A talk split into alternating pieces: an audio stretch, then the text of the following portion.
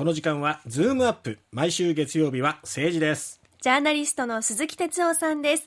鈴木さんおはようございます。はいおはようございます。さて先週木曜日ですが岸田総理がここ福岡県は久留米市などまあ大雨による被災地を視察しましたね。ええええあのーまあ、なんて言うんでしょうね、あのー視察は、えーそれは現場を見るっていうのは悪いことじゃないんですけど、はいまあ、まず一つは、あれ、まあ、ひ被災してから10 17日ぐらい経ったんですかね、あれね。そう。ですね。だから10日で、したまあ、うん。もう大体もう復旧に向かって、ね、いろんなことが動いてるときに、うん。まあ、来てちょっと遅いんじゃないのっていう話はありましたし、うん。それから、あのまあ、激甚災害指定ですよね、うん。あのこれ、まあ、スピード感を持ってやる、まあ、これは当たり前のことでね、もう指定するのは、これ、秋田もなんかもそうですけどね、うん。だから、まあ、それはそれでいいんですけれども、実は岸田さん、あのずっと長くあの総理になる前にあの、自民党の政調会長っていうのをやってたんですよね。はい。で、これ、ちょうどね、あれですよ、あの今から6年前に、えあのやっぱり福岡、すごく水害っていうか、あったです。はい。九州北部豪雨がありました、うん。こはい、うんそれから5年前にはあの西日本豪雨でね、これ、え300人亡くなったかな、うん。それあの岡山なんていうのはとんでもない被害が出てえいやーそうねで、したよね、まあ、微調大変でしたね、そうそう、この時なんかも岸田さんって政調会長、つまり自民党のその政策ををの責任者だったんですよね。はい、で、現地ちゃんと視察してるわけですよ、うん、5年前にね。はい、そしたら一体何が問題かと、つまり豪雨に対してあの、うん。あの当時は言われたバックウォーターの問題とかですね、はい、え河川の一括管理とかかですね、そういうのがもうこれ大事だっていう話、まあ、当時からね、あのしてきたけれどもうん、、え。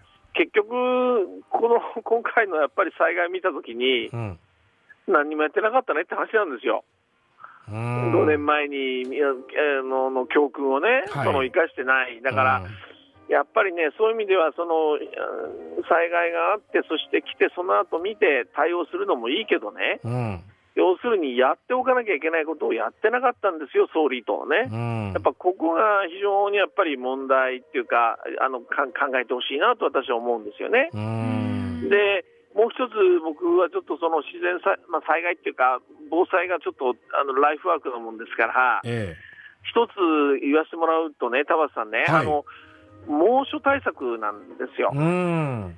これね、ええ。僕、皆さんおかしいなと思わないかなっていつも思うのは、うん。その豪雨とかねええ、すごい雨が降るとかね、それからあとじ地震とかね、はい。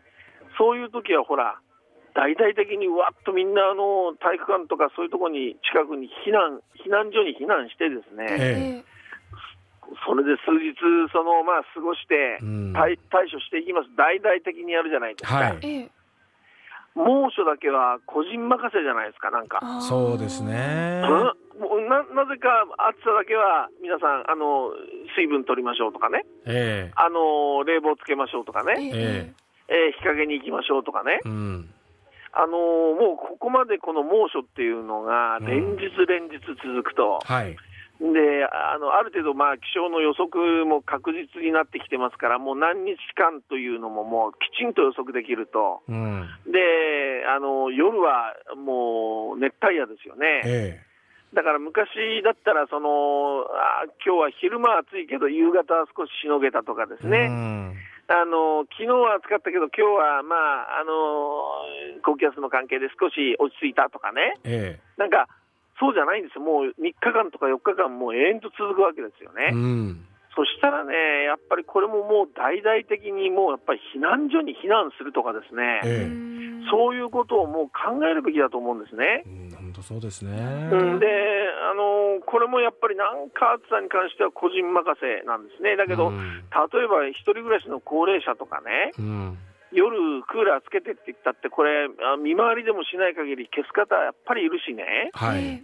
それから、あのこれちょっと貧困家庭をまあうん救済したいっていうあの NPO の代表が言ってましたけど、えあの貧困家庭で例えば、ね、年収300万ないような、例えば、あのお母さんと子供だけでね、あの暮らしてるような家は、エアコン変えてないんですね。えうんんだからそういう人たちとかを、例えばやっぱり3日間もこれだけ朝も晩も続くんであれば、やっぱり地震とか大雨並みにやっぱり避難所に避難して、うん。そこでちゃんと要するに食料とかそういうのもきちんとやってですうね、ん。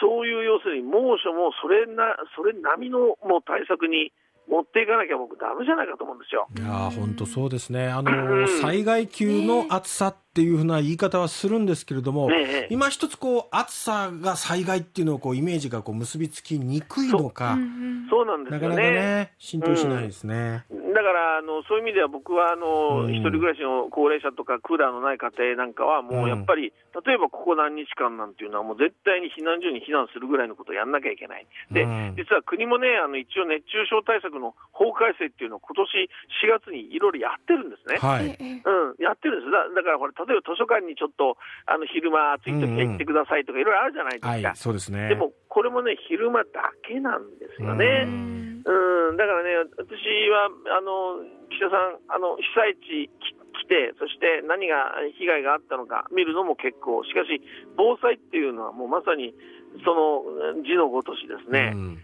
災害を未然に防ぐのが防災ですから、えうん、だから要するに、い起きた後に何かをやる、これも大事だけれども、うん。起きる前に何をやるか、えうんこれをね、やっぱり僕はやってほしい、特にこの猛暑もね、うん雨と同じですよっていうね、うんこの辺にやっぱり取り取り掛かってほしいっていうのが、もう私、すごく思いますね。そうですね。で、起こる前にやるっていう、この姿勢がやっぱり本気度にもつながってくると思うんですよね。その通りです。でね、高橋さん、最後に、はいね熱中症でね、えこの5年間ぐらいね、え。はい。全国で1000人以上の方がほぼ亡くなってるんですよ、毎年。うーん。熱中症で1000人ですよ、以上ですよ、1500とか。いやー、とてつもないですよね。いや、もうそれ聞いて皆さん、へっと思うかもしれないけどう、ん。これはもう大災害じゃないですか、年間に1000人以上の方が亡くなってるんですよ、熱中症。だからやっぱりね、そこ手つけてほしいなと思いますね。う。ーん、本当そうですね。